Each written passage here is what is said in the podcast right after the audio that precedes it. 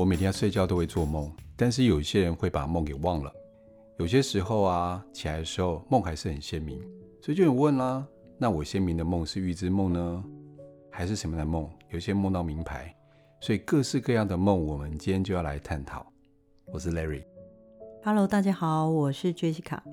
梦遗大师你好，我是飞仙。移到哪边去了？遗忘掉了嘛？对不对？前几天我做了一个梦，嗯，呃，我梦到就是有一个我很思念的人，嗯，然后他到我旁边对我说了一些话之后，他就十指紧扣我的手，然后因为那个梦里面的我，其实对于这一握的感觉是非常温暖。而且印象深刻的之后，我醒来，一般做完梦之后，其实醒来没多久就会忘光光了。可是因为那一场梦太过鲜明，然后连那个他穿的衣服是不是就是是彩色的，或是那梦境的那个手的温度什么，我到现在都还记得。嗯，我这就让我想起，其实，在做梦的这个部分，呃，我跟朋友们之间有讨论相关的内容。嗯，有些人其实都会有那个做到预知梦的能力，可是因为预知梦很妙的状态是在梦里经历过了，我们醒来之后通常都不太会记得。嗯，等到事情发生的时候，我突然间对这个眼下的这个过程这一幕我有熟悉感。嗯，所以我觉得这个是我的预知梦。跟很多朋友们聊过，大家其实都有这个能力耶。嗯，所以我想问一下 Jessica，就是为什么我们有些人的梦是记得住？有些人记不住，嗯，然后另外就是为什么有些梦是真的会发生，有些梦不会，还有像有的人做的梦是里面完全不合逻辑的，嗯，它可能里面的人啊、物品啊、颜色或风景，其实跟真实人世间的景是完全不一样的。还有像我们有时候做梦的时候会梦到，譬如说有时候梦到蛇，嗯，有些解梦内容会讲说梦到蛇代表祖先在叫你回去拜拜。有的人是说这是代表土地公在提醒你，或者是他根本就是带来财富。嗯。在 Jessica 的世界里看到关于梦的这个部分，大概是什么样子呢？首先，梦啊，其实有一定的意义跟价值。嗯，听了这一集的听众朋友们，建议你在你的床旁边准备一个日记本跟笔。嗯，就是你一醒来就要把你梦记下来。因为那时候还记的部分，能记多少就记多少。嗯，所以赖瑞你自己本身也会有做这样的梦的情况吗？就像飞仙那样讲，比如说预知梦啊，或彩色的，或者甚至有温度的梦。有啊，以前我去上过梦的解析的课程，嗯，他是用完形的方式在上的，也是一样，他叫我们放笔记本，把每个梦记下来。嗯，对，然后我们在里面扮演每一个角色。嗯比如说我梦到一台汽车，我可能就不是扮演人的角色，我从汽车的角色在看我自己，看有没有什么样的暗喻。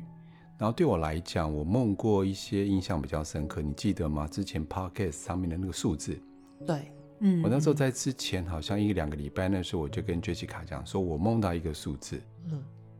那我梦到那个数字的时候，我不知道会发生什么事情，但是我知道应该是一些好事情吧。嗯嗯嗯。就那数字一发生，刚好就七天，一定要刚好在七天。对。过后超过了也不算。我记得我梦到那个数字跟我的那个数字加起来差二，差一或二这样的数字而已。对，嗯、相距非常非常的少。嗯嗯。就那一周就进前两百名了。嗯，对。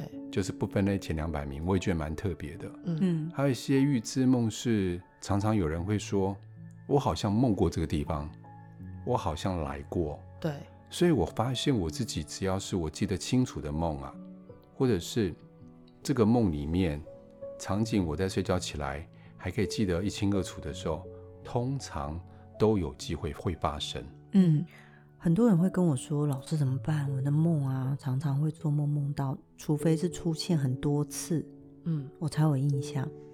所以我比较建议大家在睡觉前可以提醒或暗示自己说：“我知道我会做梦，然后我起来的时候我会比较记得清楚我的梦的内容。”嗯，不知道催眠师 Larry，Yeah. 这样子跟自己暗示是有效的吗？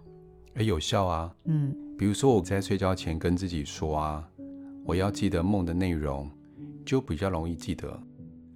甚至在睡觉的时候啊，我下这样的暗示的时候，我可以在梦里面去操纵一些事情。如果以身心来讲的时候啊，比如说我面对一个我不敢去反抗的人，然后我在梦里面我敢跟他说我想说的话，又或者是我做出一些我平常在生活当中我不敢去做的事情，在我的内在里面就会有一些修整、一些修复。所以很多人说梦里面啊，其实是一个自我疗愈的一个很好的一个场所跟方式。嗯，嗯，那之所以为什么要叫大家把自己所梦境写下来，是因为就是你在探寻你自己本身做什么样的梦比较容易出现在你现实生活中。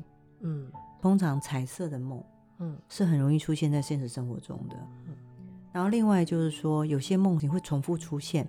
比如说，像有些人会梦到水，嗯，那梦到水的时候没多久，他可能就是会发现他有一笔钱进来，嗯，会有人这样。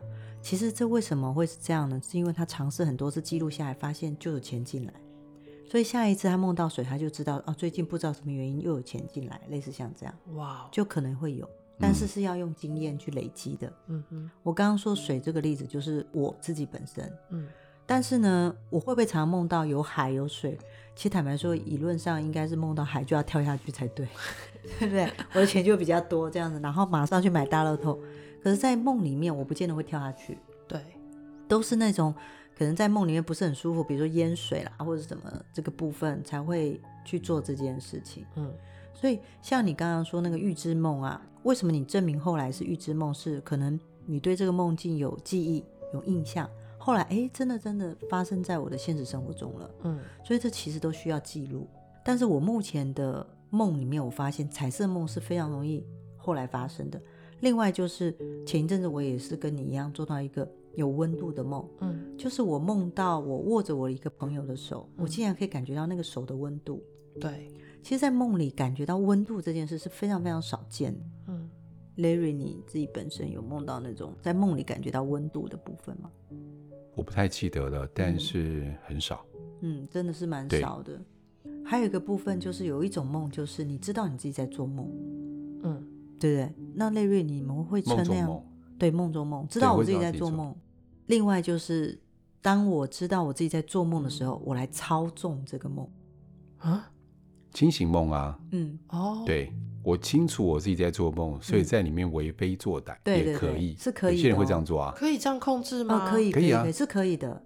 有有什么时间？譬如说，我今天知道我在做梦，你跟自己跟自己下指令，在睡觉前，嗯，你跟自己说，嗯，我如果睡着的时候啊，我要让我知道我自己在做梦，嗯，这时候就容易发生。但是你要多试几次，嗯，因为有些人说好，我回去试试看，结果你知道怎么样吗？嗯。我要知道我自己在做梦，我要知道这就一整一整晚失眠睡不着。对啊，我还以为还没下完就睡着。我刚刚被配打呼的那个配音，其实它是一个训练自己的潜意识的那个意念的一个状态。嗯，当我知道我自己在做梦的时候，我就会去改变那个梦的内容。嗯，甚至我可以呼风唤雨。嗯，就等于说，像我那时候，呃，我有好几次就是我做梦，我知道我自己在做梦。对。然后那里面可能会被追杀，嗯，然后我心里想说，这不过是个梦，我就说我现在要飞船，我要战将，我要什么什么，可以这样，你是可以这样子在里面扭转那个梦的情境，然后对方可能被我打的七零八落的，类似像在梦里面要扭转，这要干嘛？就是就是因为他开攻打你，你可能感觉到恐惧跟害怕，哦，但你就扭转他，把他修理一顿。嗯，对，当然，那另外我在梦里，有时候我会梦到一些怪物在追赶，嗯、那我可能就会知道那是梦的时候，就换我来修理它。哦，对，那个怪物被我打的盖盖叫，等于是我们可以借由这个方式，让自己不用在梦中觉得恐惧。嗯，哦，了解。然后另外一个部分，其实这是一个训练自己的方式。好，对啊，就是做内在一些修整，比如说这怪物可能针对的是你目前遇到工作的瓶颈。对，但是在实际生活上面，我就选择逃避。哈不要面对。对，嗯。但是呢，我在梦里面面对的时候啊，嗯，当我们醒过来的时候，我们就有办法，也更容易去面对这样的困境，去去解决它。嗯，了解。所以内在的一个修整。嗯，对。再来就是，如果你能在梦里去修正这个部分，你在现实生活中，你的生活跟你想创造多少东西，或者是你想突破这个部分，就不会有太大的问题。嗯。然后另外一个部分就是，我可不可以透过我的梦知道我的未来？可以吗？我不知道 Larry，你有没有做过像这样的梦？就是当梦里出现某些场景的时候，你可以去召唤，或者是。告诉这个梦境说：“我想知道我的未来，目前我可以走到哪一条路上？可以这样？你，你可以把你的问题，嗯，一样在睡觉前跟自己说，以后去做那个梦。比如说，我今天遇到一个选择题，或遇到一些困难，对，请我的潜意识，我请我的梦，在我梦里面给我一些暗示，嗯，或是给我一些明确的指导，嗯，你把它当做你一个另外一个可以问世的对象，我可以解决你问题的对象。”刚刚是 Jessica 拿东西敲到他的杯子，感觉好像鸣钟哦。那是一个认同感，那不是杯子。对，我的杯子认同你敲钟。好，赖瑞，麻烦你继续说。我刚忘记我要说什么。对，就是我其实长久以来就是接受讯息嘛，跟灵魂沟通嘛，嗯，然后问事，对不对？嗯嗯。有时候做的时候会有一个状态，就觉得说不知道我这样做的方向或者未来我有没有什么。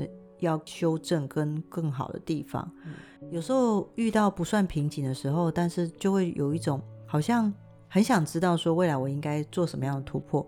有时候我会在梦里问，就是在做梦前问，告诉自己说：“诶，如果有可能，我的潜意识来告诉我说，接下来我要往哪里走。”有时候如果他觉得我现在就待在原地，我就会做一些固定的梦。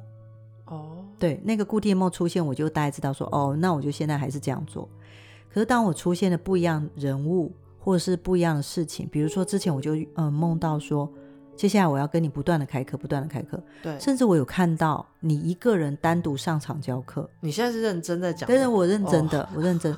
但因为没有提，是因为我觉得那是梦境，因为当初你有说你就是线上就好，你不想面对人群。嗯、对，你猜怎么着？没多久，五月份的课是不是你就要愿意？面对面实体，而且你一个人上场啊，我可以不用到哎。我觉得啦，嗯、像你们刚讲的，是因为要有经过一段时间训练跟练习之后，嗯、我才能确认我梦中的那个梦是不是值得采信。对对对，对，而且像刚刚 Jessica 在讲说梦到水之后就会有一笔钱进来的这个部分，嗯、我突然间想到一件事情是。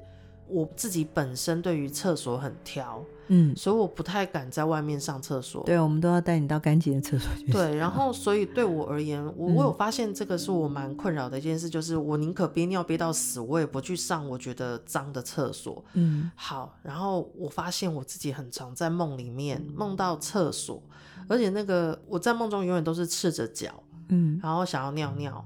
可是我找不到一个干净敢让我上的厕所，我就呈现一个憋着尿一直在找厕所的状态。嗯，这几十年来，我在梦里面看到了各式各样很奇怪的厕所，还有各式各样很脏的厕所。我甚至于还有看过有一个厕所，它是在 B one，但是是 B one 整个上百平的都是厕所，就是，然后我是要在一楼上厕所的那个状态。哦，然后就是非常多古怪的厕所，直到后来有一年，我领悟到一件事是。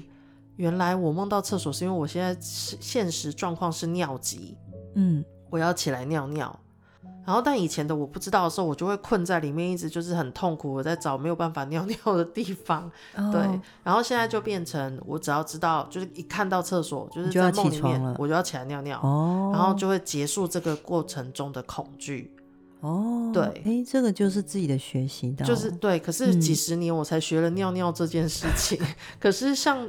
你讲的其他的那种讯号，等于是我真的必须要长期的拿我的手机或是笔记本那些，就是电子笔记本起来写这些，也可以提醒自己。嗯、然后另外我还有一个梦，我也觉得还蛮妙的是，是这个是我差不多从三四岁左右就开始做梦的梦。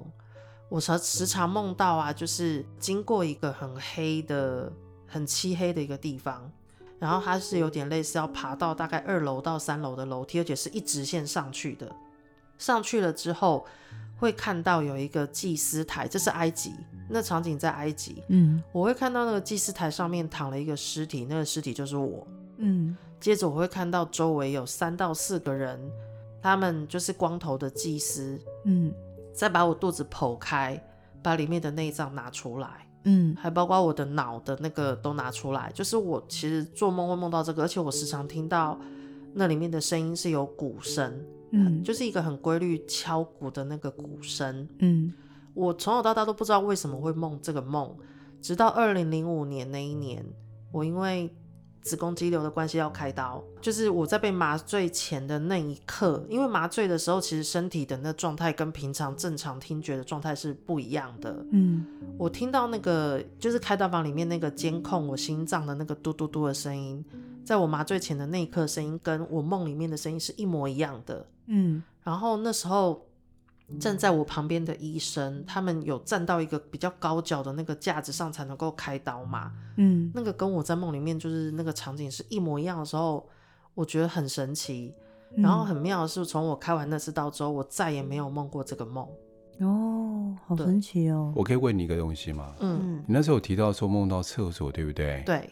你梦到厕所是在你开刀之前，还是之后，还是一直都有梦到？梦到厕所是开刀过后。开刀过后，嗯嗯，才开始发现自己会有这个，就是应该是说，我开始意识到自己对于厕所很挑，有些很脏的厕所我不敢走进去，嗯哼，而且那个脏不一定是里面东西没有冲，有时候是地板上，我觉得对我而言可能会踩到别的东西，我就不敢进去了。嗯，我这样问的一个原因是，有时候啊，我梦到一些场景，其实有暗示我们自己的一些器官或身体状况，嗯。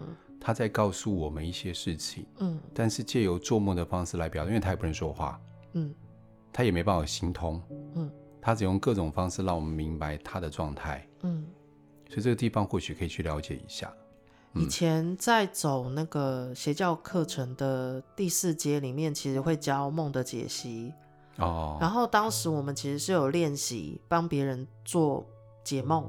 嗯，有些梦就是我听当事人在跟我讲，譬如说他只是去夜市，然后买了两块鸡排，有切要辣这样子的方式，这么简单的梦，可是光从这些讯号里面去联想出来之后，会发现是他人生中正在面临很重大的打击。嗯，我们那时候学的那个逻辑是，梦其实就是我们的潜意识在跟我们沟通的一个方式。嗯，但因为他没有办法打字嘛。对，所以他是用一些可能对，对，然后让我们去借由那个影像对我代表的意义去解析出到底梦在告诉我们什么，这是一种。嗯、然后，但有些梦就是我们刚刚有提到预知梦，嗯，就是他像 Jessica，就是说有些人是他在生活中就是会发生，可是有的人是。做完这个梦醒来之后，其实连这个梦做过都不知道。嗯，他等到事件发生之后才想起来我做过这个梦。嗯，有的人是会记得，有的人没有办法记得。嗯，对。呃，接下来我想提的是关于托梦。嗯，那我先讲个故事。嗯嗯，关于做梦的可以吗？好。曾经有一个发生在我自己身上，是那一阵子我有准备要投资一件我朋友跟我介绍的一个商品。嗯。然后我就在想，说我到底要不要？因为金额不小，可能就会花掉我存款的大概二分之一或者是三分之二这么多。哦，那蛮高的。对，就那阵子我做了一个梦，嗯、而且梦不止一次。嗯。但是那个时候我还没有学习关于梦，它是潜意识在告诉我们一些讯息。我梦到的是我在盖大楼，突然间一根柱子断了，这整个塌掉了。嗯。那我又再盖一次，它又塌一次。这个梦呢，在一个月里面连续的，我记得是梦了三次。后来我才明白，原来他是告诉我的是，我好不容易堆积上去的这一层楼，楼也代表财富，对，就这样垮掉了。所以，我刚刚我跟我朋友分享的时候，他说那只是凑巧而已。我说凑巧怎么可能连续梦三次？嗯，而且不止一次。嗯，所以如果这个梦他不断的重复梦到类似或者是一样的梦的时候，它就是一个警惕跟一个警觉，或许是我们的身体，或许是我周边的环境在告诉我一些事情。嗯，只有梦在协助我。嗯，或者是他的人物不见得是你所梦到的人物，对，他会有一个具代表性的那个意思，对，他只是显化在那边给你看。嗯，对啊，所以梦其实分析起来蛮有趣的这个部分。我刚会提托梦的原因是，我觉得最让我困惑的点在于。由于这个呃梦的东西是我醒来之后，我不一定有一个具体证据的，嗯，就变成不管今天是我自己做梦的内容，或者是有亲友人托梦给我的话，我分不出来怎么样是真的，或是什么是他在跟我沟通，或是什么是会直接就是一对一这样子显化在这世界上。譬如说，假如我现在梦到我中乐透，那我是该去把乐透对我而言的意义之后展开来去解这个梦呢，还是说他是真的会在我生活中就是会中乐透，或者是我亲人跟我说他想要叫我烧一张乐透给他，那这个是？我要去解梦呢，还是是真的？我的亲人托梦给我，我真的要烧一张给他，我会分不出这个部分呢。嗯，那雷瑞你要回答吗？我觉得这没有一个标准答案，嗯、因为毕竟每个梦他们的呈现方，就是我的内在告诉我的呈现的方式。对、嗯，就像我们超觉力常讲的，你也上过课对不对？嗯，每个人呈现给我们讯息的方式完全不一样。嗯，所以为什么要记录梦的原因在于说，我可以了解。我梦的这个元素，像比如说我来讲，嗯，盖大楼对我来讲是财富，嗯，但是可能对某些人来讲不是，所以要去区辨，要去记录梦的原因在这个地方，嗯，然后从我的结果开始慢慢反推，就越来越清楚，越来越明白，这是我潜意识给我的特别的语言的方式，嗯，对。那你后来那件事件过后，你还有再继续盖大楼吗？没有啦，就不敢投资啦。哦，对呀、啊，哦、一朝被蛇咬的概念，盖别墅也可以啊。看等哪次盖摩天大楼的时候，嗯、代表那时候我已经够有钱了。哦，不过我发现啊，托梦这件事情，到真的遇到托梦的时候，大部分的家属和亲朋好友会记得，会记住，对，他会记得哦。嗯，而且就算他梦境就算再模糊，家属都会记得啊，然后来问，嗯，或者是他会想说他是不是想要做什么。嗯，但是通常我们会把灵魂叫来问嘛，来去确认，这还比较容易。对。再就是说，你刚刚说说，我不确定我我做这件事情是不是，比如说我梦到我中乐透，那是不是我要在我现实生活中买一个乐透？对。你可以去试试看，因为乐透没有很多钱嘛。但是如果他叫你试的东西是，或者你梦到的东西是很大的事，嗯，比如说像我前一阵子我有一个学生来问，他说他一直做梦梦到。他拿着离婚协议书去跟她老公说要离婚，嗯，然后他已经做梦梦好多次了，嗯，然后他不知道为什么，然后他就来问说，那是这个东西是暗示为什么，还是即将要发生这些事，或者是以后我跟我的先生感情会比较不好？然后我就跟他说，那你可以稍微去想一下，你跟你先生之间的距离会不会现在目前都越来越远？是不是有一些东西需要？促进一下关系，他就说，其实的确有有一小段时间有在冷战，然后但是又觉得可能时间过了就好了，对，所以这些东西就会在潜意识里显现。嗯，然后另外一个部分就是，嗯，如果我今天托梦家属来告诉我说，或者是过世的往生者跟我说，我需要一个乐透，或者是我前一阵子有家属来跟我说，我妈妈托梦给我说她需要一个保镖，嗯，然后你猜怎么了？她真的去纸扎店去看保镖，嗯哼。然后她告诉我保镖好贵，我就说后来你买了吗？她说没有，她觉得有点太贵，也不知道我妈到底收不收得到这个保镖。Uh. 后来那天就来灵魂沟通完之后，她就决定不要买保镖给她了，跟她妈讲，妈，我要跟你讲，没有这种保镖，然后我烧了你也不见得收得到，他也不会活生生在你旁边。所以他妈妈是真的有跟他讲要保镖，其实没有，是做梦，但他有听到，就是第一有跟他妈妈讲说。你有要保镖吗？他他妈妈其实因为灵魂的记忆很脆弱，对，所以他也不太记得这件事。然后他的女儿有点松口气，就说：“哦，还好嘛，保镖很贵。因为保镖就算烧给他妈妈，嗯，真的也不见得收到。对啊，嗯嗯。以前我有听过那个大学城那时候一个歌手在分享的鬼故事啊，嗯、他就说他阿妈往生了之后，就是阿嬷生前很爱打麻将，所以那时候他们在烧的时候有烧麻将给他们，嗯。但那个好像就是少了两张牌没有烧成功之后，阿妈就来托梦说刚冷丢。哎呀，对，就是后来他们去查，原来在墓碑旁边就是有两张没有烧完全，后来就补烧，阿妈就没有再来。哇塞，这鬼故事太酷了！就那时候是这样讲，我就会整个很疑惑的点是，因为就我就是认识 Jessica，还有就是灵魂事务所常在做这些这方面之后，会想说，其实灵魂。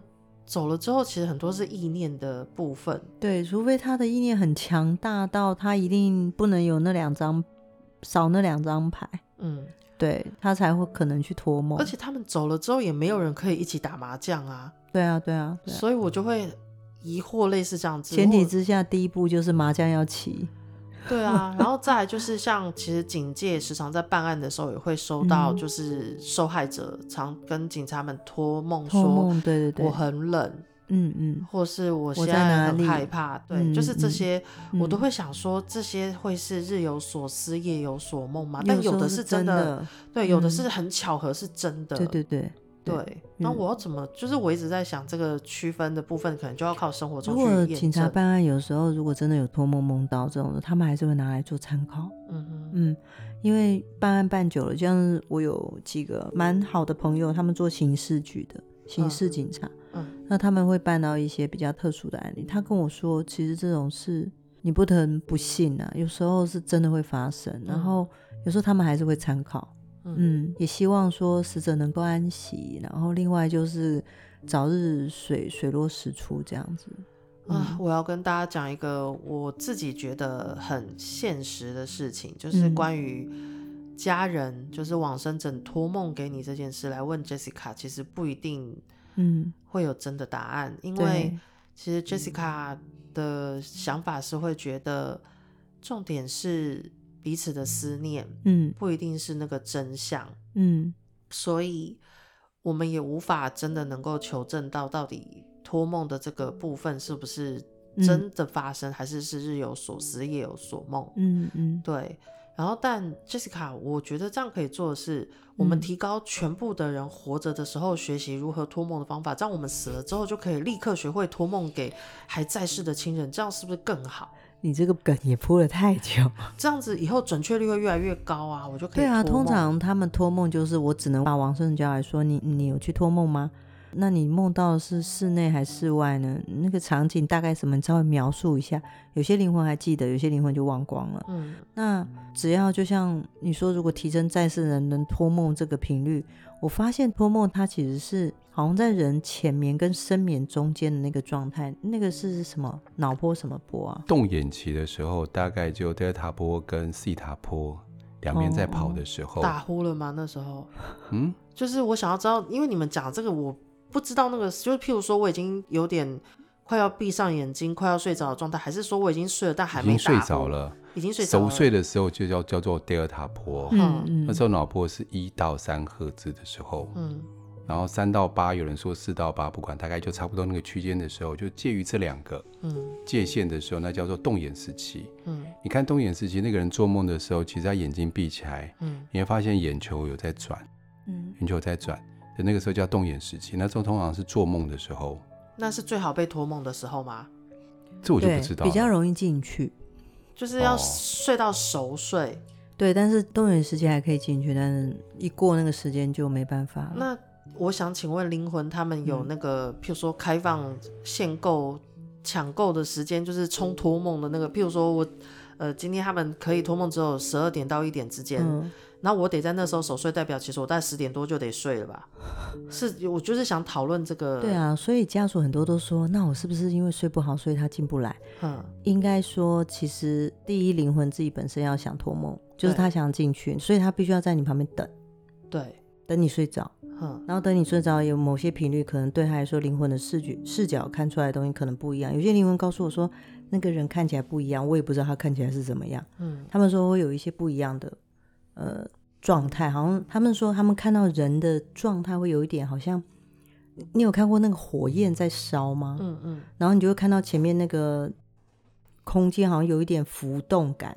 嗯。等那时候灵魂进去，然后。有些灵魂是这样跟我讲，可是我也不确定那个浮动感到底长什么样。他讲的是浮动，就是给我看到那个画面是有点像火烧。所以现在各位听众，你活着，你就要学习这个。以后我们往生了之后啊，就看到那个你想托梦的对象那边有个火焰在烧的那个浮动感，就是托梦最佳时机。啊，对对对对对，对，要学会，然后冲进去跟他交代一些事情，或是跟他就是聊天什么的，这样子才能够提高托梦率。因为其实，在前年的时候，我跟 Jessica 认识，当时那时候我问了很多灵魂是怎么托梦，那时候他还没有结论哦。嗯，可他现在已经讲出来了。对，他就有一点浮动这个部分。嗯，因为我多希望不用来灵魂沟通啊。嗯，你你不用来找我灵魂沟通啊，你跟我讲，然后我就跟他讲说，哎，你这今天先你，明天签他，后天换谁？对，那这样多方便，你根本不用这么辛苦来找我，还要讲一些讲这么长的时间，嗯，对啊，就不用这么辛苦。所以在家睡着就可以沟通了，不用再。对啊，我觉得这是最好，而 且